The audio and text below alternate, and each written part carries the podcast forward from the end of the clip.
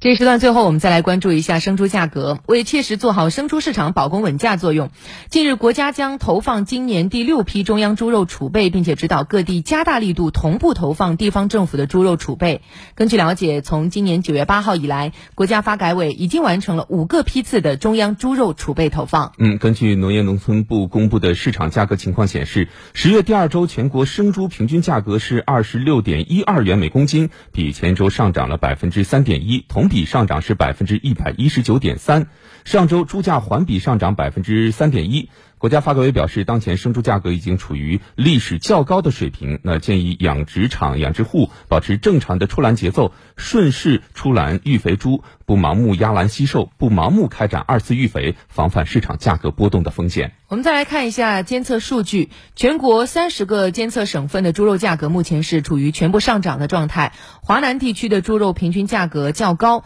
大概是每公斤四十点四三元左右；华北地区相对较低，每公斤是三十七点一五元。全国的仔猪呃仔猪平均价格是每公斤四十四点九六元，比前一周是上涨了百分之一点一，同比上涨百分之一百点三。另外，像江苏、广西、甘肃、海南、山西。等二十七个省份的仔猪价格上涨，新疆价格是下降，青海价格持平。那东北地区的平均价格较高，是每公斤五十点零三元，而西南地区较低，是每公斤三十五点六八元。